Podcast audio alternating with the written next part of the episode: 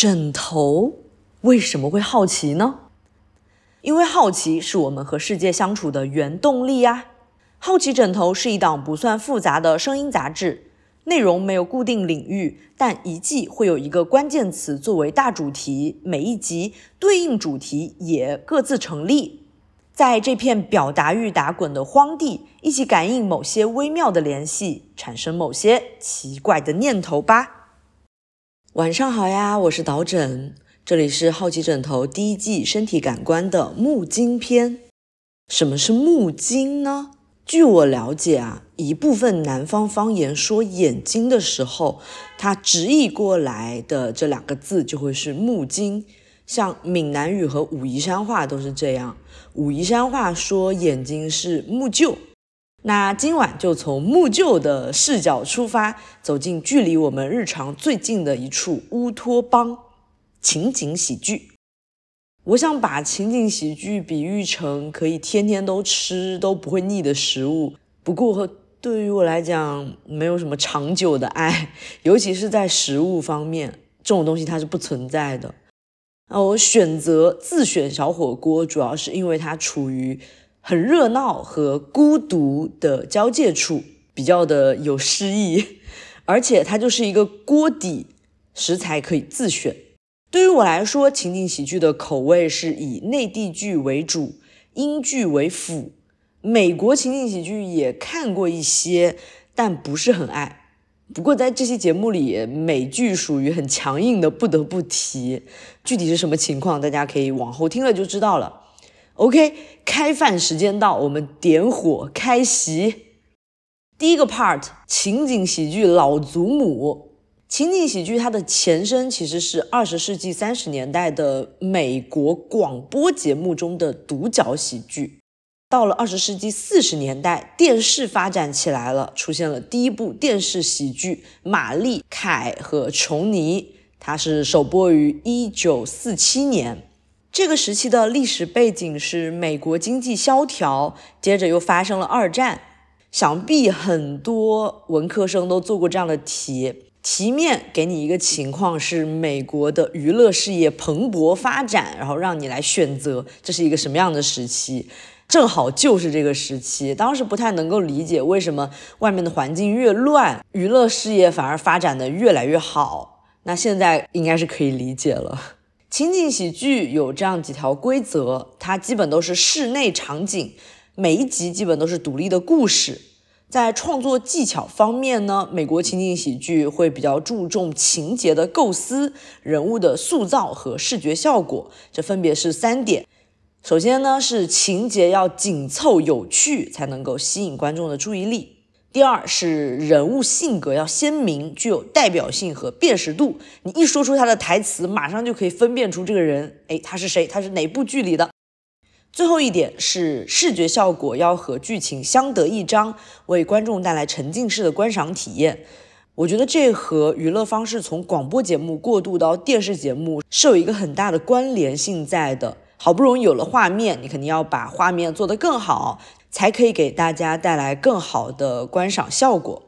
还有一点是很重要的一点，导演、演员、编剧以及其他主创在创作的过程中要紧密合作，互相激发灵感，共同为作品注入生命力。一九五一年的时候，出现了一部收视率非常非常高的情景喜剧，叫《我爱露西》。我第一次知道这个节目是在《世界莫名其妙物语》第八十二期“女的讲相声哪里好笑了”听到的，也推荐大家去听《世界莫名其妙物语》的这一期“寺庙风味”，你值得拥有。而且情景喜剧“老祖母”的这个说法，我也是从寺庙学习到的。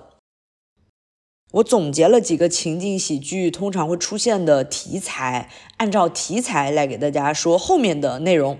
首先是小家庭和家长里短题材，也是我第一次接触到情景喜剧看到的第一部作品。美国情景喜剧《成长的烦恼》，一九八五年首播。这个家庭是由一名心理医生爸爸、一名记者妈妈、大儿子啊调皮捣蛋、不务正业，二女儿是优等生，小儿子机灵可爱的五个人组成的。当时看情景喜剧还是在电视上。浙江卫视会引进一些呃港台剧和国外的剧集。经常下午播柯南，晚上夜比较深了才会播《成长的烦恼》。那谁让我从小就开始熬夜呢？那《成长的烦恼》是看了不少了，虽然年代有些久远，记不太清了。真正的童年是二零零五年播出的《家有儿女》。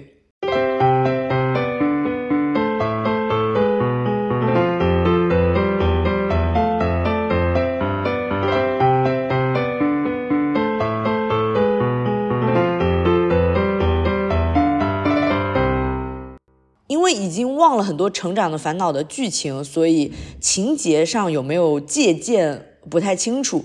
但是家庭喜剧的这样一个模式和家庭成员的设置肯定是有所借鉴的。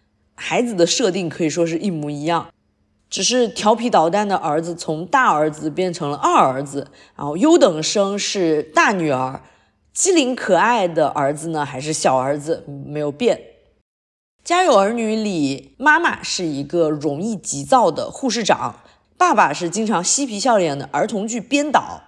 和《成长的烦恼》这样一个完整的、没有变动的家庭环境相比，这个完整是打了双引号的。家有儿女呢，它是一个重组家庭，我觉得对当时的社会认知，包括我都造成了很大的影响，因为在广大的文学作品世界里。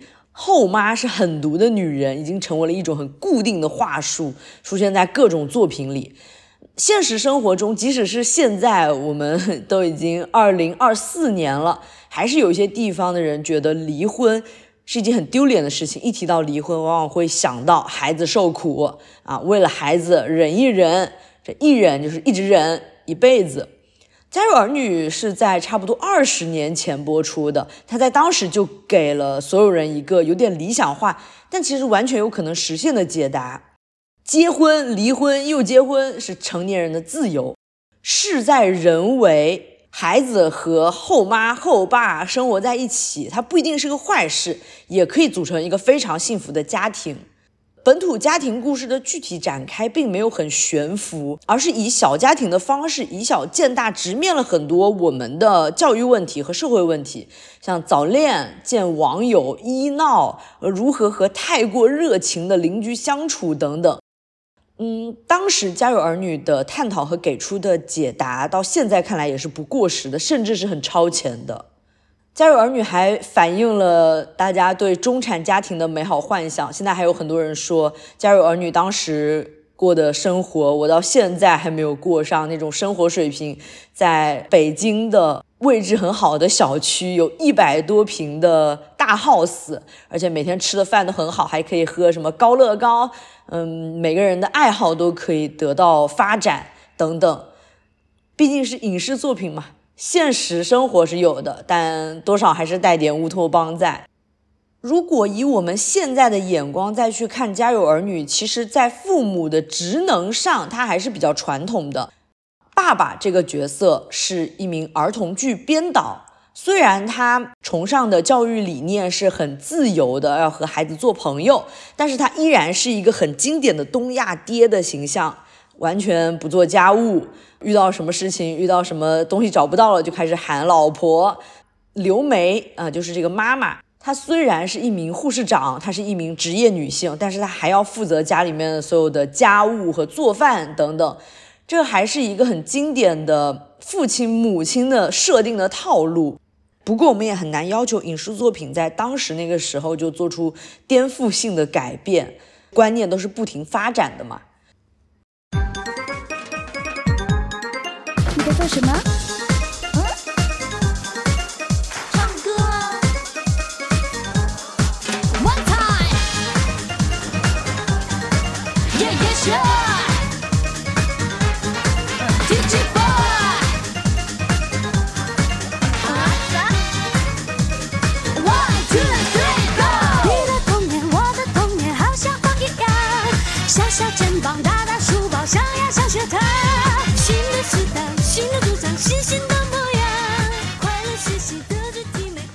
我们前面有播放了主题歌《阳光男孩》《阳光女孩》这首歌，好像在现在被进行了一个重新的制作。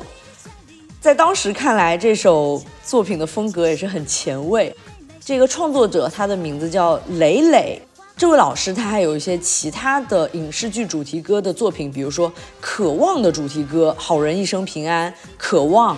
便衣警察的主题歌《少年壮志不言愁》，从主题歌的发展也可以看出来，它是根据作品、根据时代发展而不停的做出改变的。所以，我们也希望影视作品可以不停的发展。虽然现在看来，好像这个形式也不是特别好。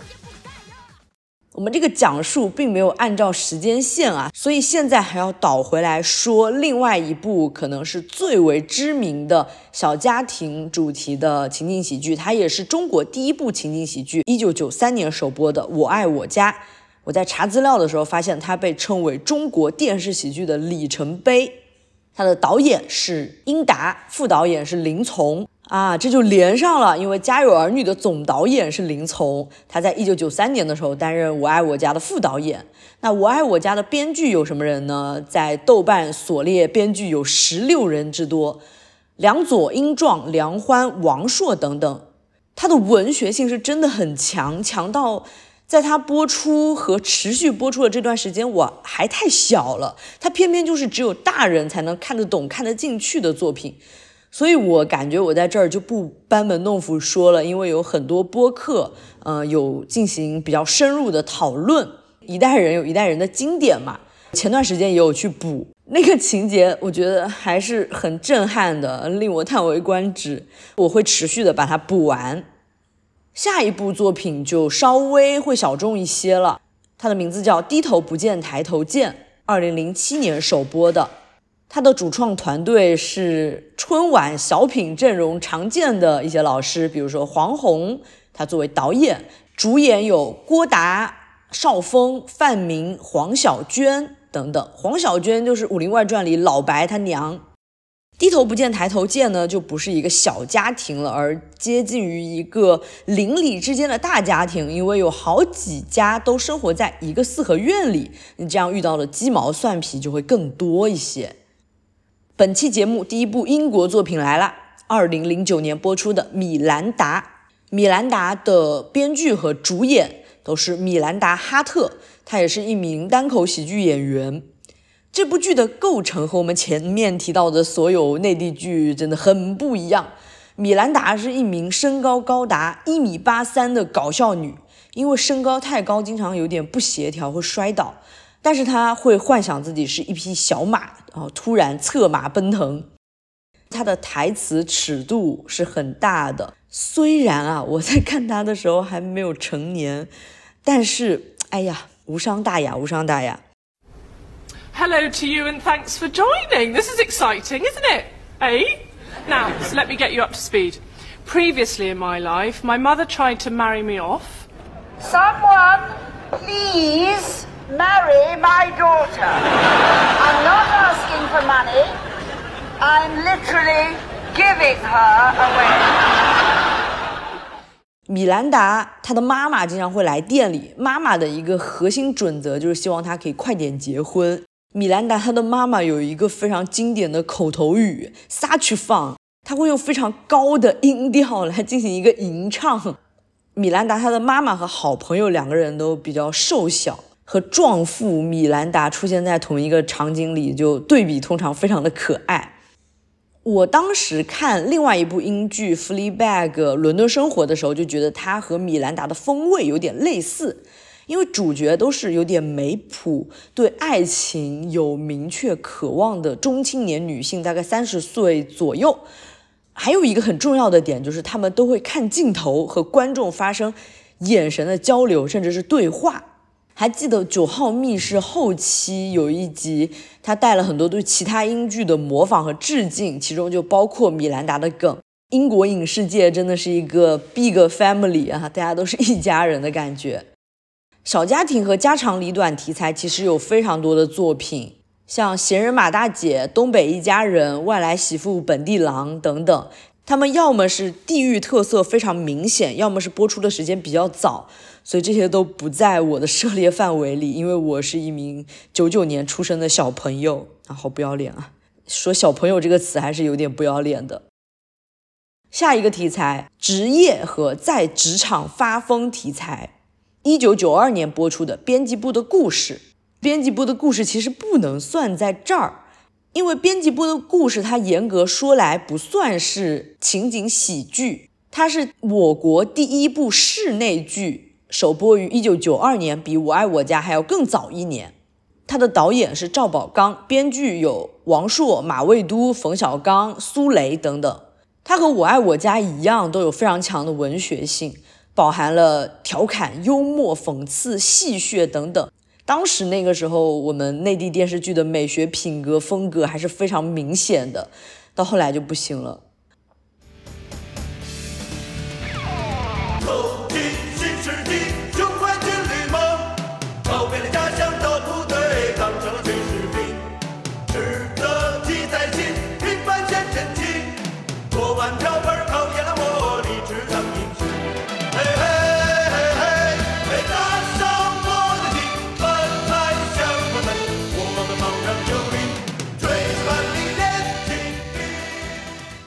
在军队工作也算是一种职业嘛？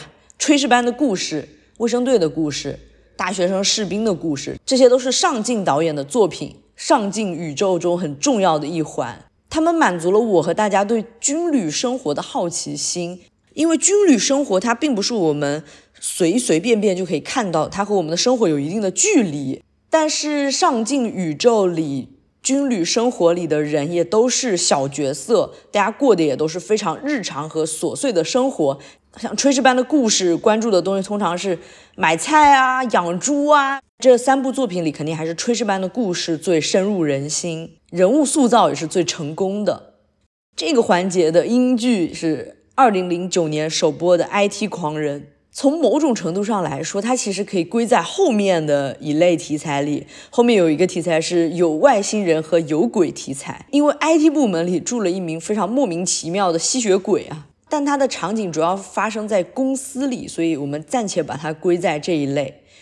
IT 狂人真的非常好笑，非常可圈可点。它在我看过的情景喜剧里，好笑程度是数一数二的，主打一个离谱和夸张。你完全想不通为什么这个情节它会这个样子，甚至是超出了人类对电视剧剧情的一个想象。这 IT 部门里面有三位算主角，除了这三位之外呢，老板的表现也是非常的厉害，贡献了非常多表情包名场面。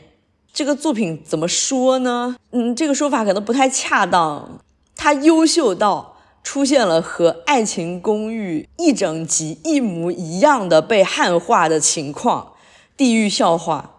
因为《爱情公寓》汉化的受害者不止这一部，涉及到非常非常多国外的作品。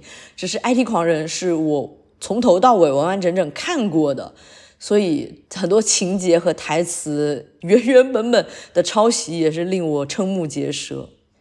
接下来来到古装教育和武侠题材，二零零六年首播的《武林外传》。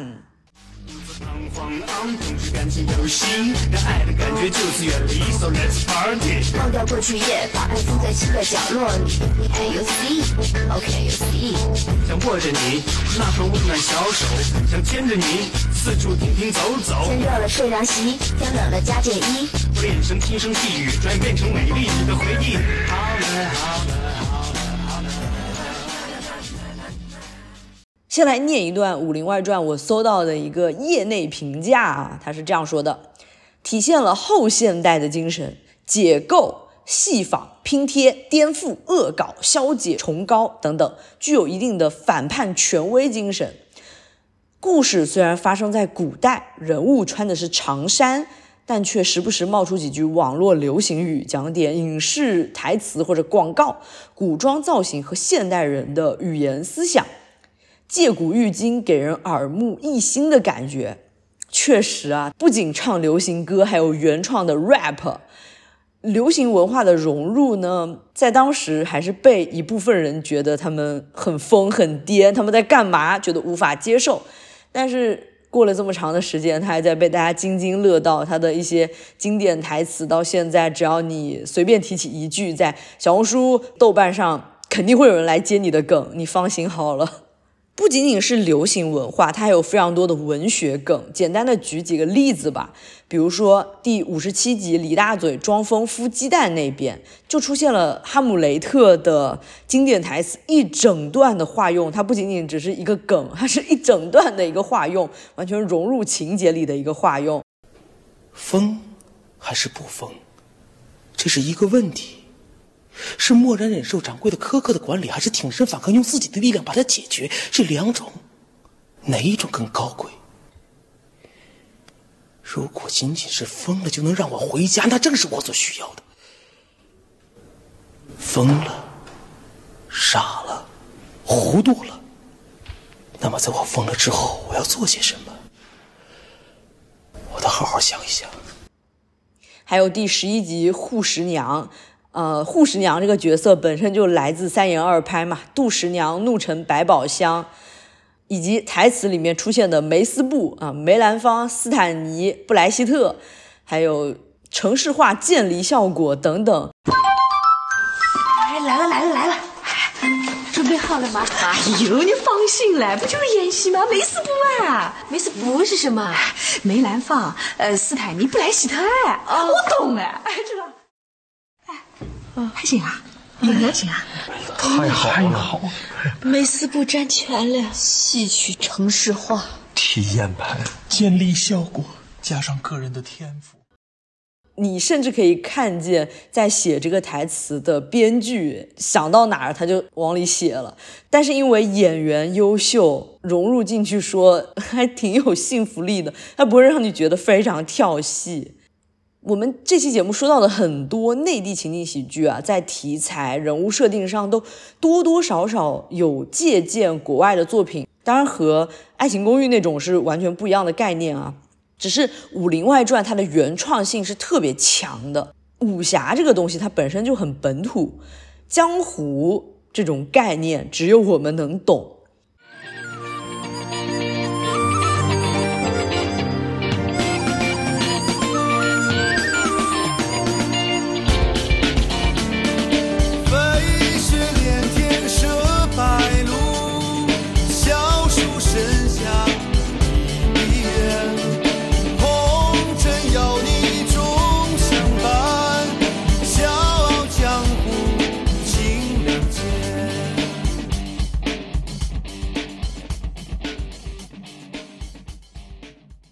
它虽然有一个武侠的外衣，但也并不是很武侠，带着武侠的设定过日常的生活。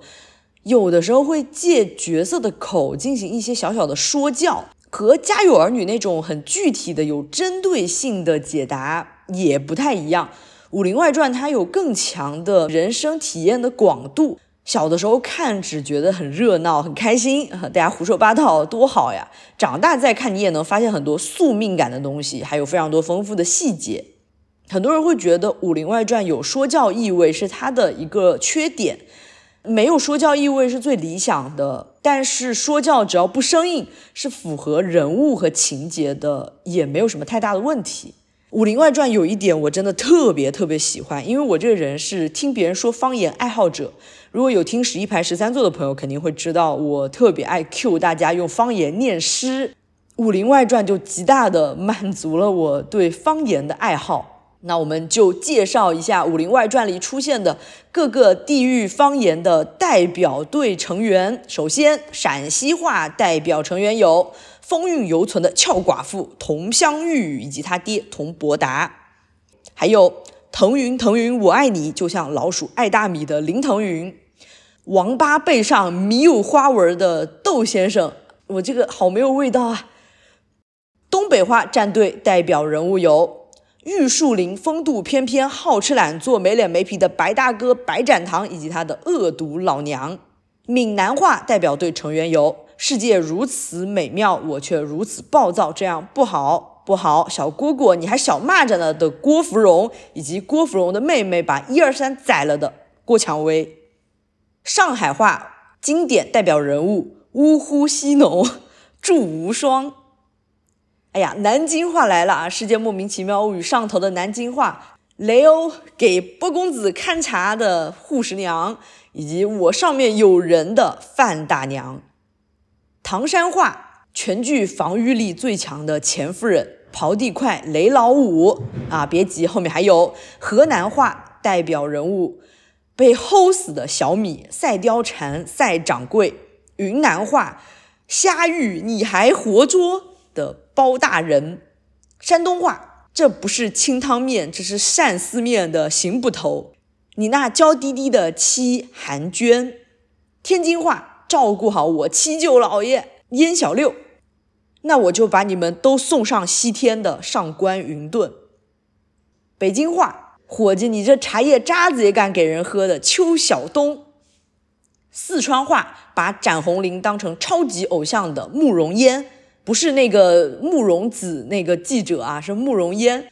广东话，广普三营六祖白面葫芦娃展公公展堂，这只鸡 leg 有谁要吃啊？的辛普森。来无影去无踪的风，追风师兄，这只是一部分，这只是一部分，还有很多没有列进来的。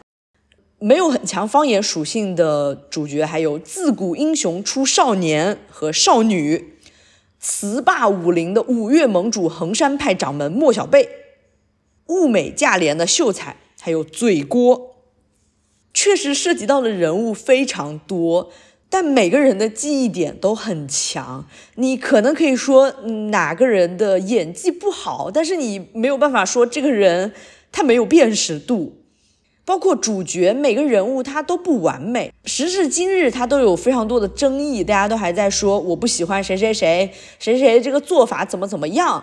我觉得这恰恰说明了这部作品它人物塑造非常立体。大家像在讨论八卦一样讨论他们的生活。另外一部古装剧叫《万卷楼》，首播于二零零九年，它的总策划是邹静之。邹静之作为编剧的代表作品有《一代宗师》《康熙微服私访记》《铁齿铜牙纪晓岚》和话剧《我爱桃花》等等。那总编剧他的名字叫汪海林，汪海林和邹静之都有涉及到《铁齿铜牙纪晓岚》的编剧，但是汪海林还有另外一个代表作品是一起来看《流星雨》这部剧，它的主演是郭冬临和刘敏。啊，刘敏就是前面提到的赛貂蝉、赛掌柜，这个世界都是一样的，大家也都是一个巨大的 family。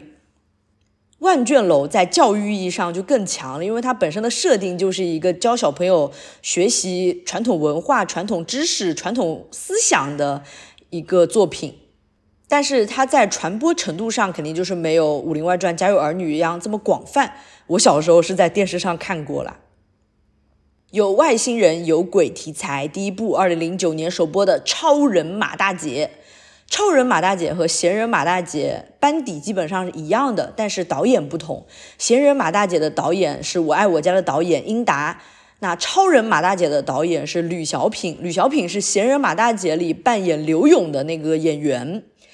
这部剧真的很神奇，各种各样的设定都差不多，但是加入了一名火星人，是由邵峰饰演的，给他一个名字叫人火星。马大姐在小区里捡到了一个火星人，然后从他那里获得各种各样神奇的力量，她的生活呢也因此发生了很奇异的变化。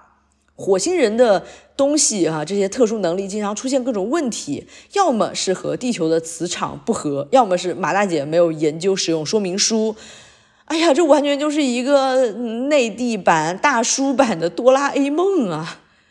但是也融入了一些我们自己文化的梗，比如说印象很深刻的一集，马大姐嫌弃她的丈夫王元朝的性格，然后不知道人火星给了她什么道具还是怎样，反正能够干预啊王元朝由内而外的这样一个性格，调来调去，尝试来尝试去，决定让王元朝啊拥有一个细心、耐心、温柔的共情的能力。结果出现了一个非常惊人的场面，就是王元朝老同志扛着花锄和花篮啊，头上绑着丝巾，在小区里进行了一场葬花，演的特别好。镜头还会给这个李建华这位老师啊，楚楚动人，哭的梨花带雨的表情进行这个特写，他脸上的褶子看得一清二楚，当时就是一个直接被吓晕了。同样是二零零九年呢，还有这样一部作品叫《家有外星人》，它是上镜导演的，发生在一个家庭里面的故事。其中这个家的妈妈呢是来自陕星的外星人，然后他的爸爸呢比较头脑简单、心地善良，不然也不会和一个来路不明的外星人结婚。他爸好像是不知道他老婆是外星人的。有一个儿子啊，这儿子的扮演者就是现在著名的青年演员吴磊。还有另外一个外星人女儿，所以他们也是一个重组家庭的概念。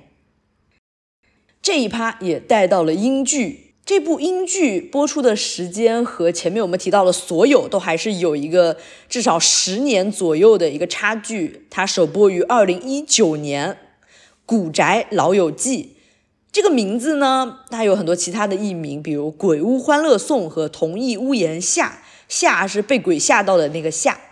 我第一次知道《古宅老友记》是因为听丢丢科幻电波，它其中有一集是好棒，我也是鬼，让你笑到流泪的高分英剧，非常推荐大家去听这一期啊！我在写这期节目稿子的时候，打开百度百科去看了一下，我强烈建议，如果你没有看这部剧，不要去看百度百科，因为百度百科里的人物介绍涉及非常多的剧透，他们每一个角色、每一只鬼的身份和死法。在剧情里都有非常详细的展开，这个展开的过程是最精彩的，千万不能被剧透。虽然被剧透一点点也不影响，因为我听丢丢科幻电波的时候就觉得我好像快要被剧透了，赶紧停下来先去看，然后再回去听丢丢。对于这部剧来说，剧情很重要，很重要，因为嗯，在它经过了最开始几季把大家的身份都说的差不多之后呢，这部剧的剧情其实也没有那么精彩了。可见它的重要性。这个剧的故事情节发生在一个叫巴顿庄园的地方，女主叫艾丽森，她的男朋友叫麦克。住在这个屋子里的人呢，不仅有他们，还有很多鬼。这屋子里的鬼有原始人，有天真的格鲁吉亚贵妇，有在猎巫时代被审判烧死的大姐，也有因为决斗而死掉的浪漫主义诗人，还有没穿裤子的下流政客。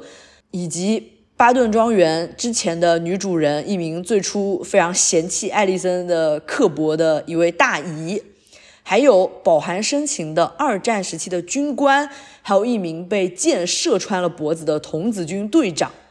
别看有这么多鬼啊，但我个人是完全没有觉得吓人的。第一集可能有一点吧，但一开始要营造氛围，简简单单被吓一下也是很合理的。然后就会开始非常多很离谱、接连不断的地狱笑话，接着呢，这些地狱笑话就变成了日常笑话。看得见鬼的女主艾丽森和看不见鬼的她的男朋友和这一屋子的鬼成为了一个 big family。这部剧它有一种快速捕捉人类侧面和幽微情感的能力，所以它虽然一集时长很短，但是你经常笑着笑着，突然一下就被它感动哭了，然后哭。哭着哭着没哭完，哎，他又抛一个梗出来，你又笑了，直到你一口气看完了一整季，关掉视频，停下来休息的时候，你还得感叹一句：有朝一日我死了，我也要加入这个家庭。笑中带泪是非常棒的一点，但是这每一集的情节都惊险刺激、跌宕起伏，戏剧性非常的强。我觉得从各种程度上来说，它都是属于很好看的那一种。前不久才上映的电影，甜茶主演的那个《旺卡》里，也有和《古宅老友记》共用的编剧，以及女主艾丽森和大家的一些客串嘛，所以当时去看《旺卡》的时候还是很开心的。我觉得《旺卡》在情节的幽默程度上还是比不上《古宅老友记》，《旺卡》主打一个热闹，《古宅老友记》现在已经是全部完结了，它最后一集是二零二三年的圣诞特别集。这一集里给出了一个非常快、非常草率，我个人无法接受的结局，一个强行的结局。但是它总体来说是没有崩的，除了这最后一集啊，大家可以放心食用。最后一个题材是我为这部作品单独设立的一个题材，因为没有别的作品可以重现或者复刻它的传奇。这部作品就是二零零七年首播的《地下交通站》。这部作品依然属于英达英壮的英式喜剧体系里。故事发生在安丘县城一个驴肉馆顶香楼里。哎呀，对于南方小朋友来说，当时看这个最大的感受就是好想知道驴肉到底是什么味道啊！就作品来讲，它把紧张刺激的谍战和喜剧完美的结合了。我们在讲每一部作品的时候，都反反复复重新说明了经典人物形象在情景喜剧里的重要性。虽然地下交通站是一个比较严肃的题材，但是它在人物形象的设置以及情节精彩程度等等方面都没有明显的弱点。而且它的片尾曲啊，我们都是神枪手，真的非常的洗脑。我决定，我们今天就播放它作为片尾曲好了。情景喜剧从我幼儿园的时候开始就给予了我很多快乐和陪伴。即使现在情景喜剧的荣光和盛世已经难以再现。但我们至少还有这么多可以看的作品，像我还有《我爱我家》和编辑部的故事可以去补，依然是很幸福的。其实情景喜剧宇宙里还有非常非常多好作品，我在这里无暇提及。欢迎你补充或者在评论区分享你最喜欢的作品、人物和台词等等等等，一切都可以。希望好奇枕头也可以带有一点点情景喜剧的职能，带给大家一些开心和陪伴。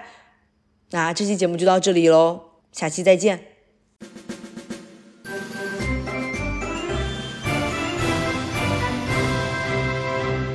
我们都是神枪手，每一个子弹消灭一个敌人。我们都是飞行军，哪怕那山高水又深，在密密的树林里，到处都安排同志们宿营。在高高的山岗上，有我们无数的好兄弟。没有吃，没有穿，自有那敌人送上前。没有枪，没有炮，敌人给我们造。我们生长在这里，每一寸土地都是我们自己的。无论谁要强占据，我们就和他拼到底。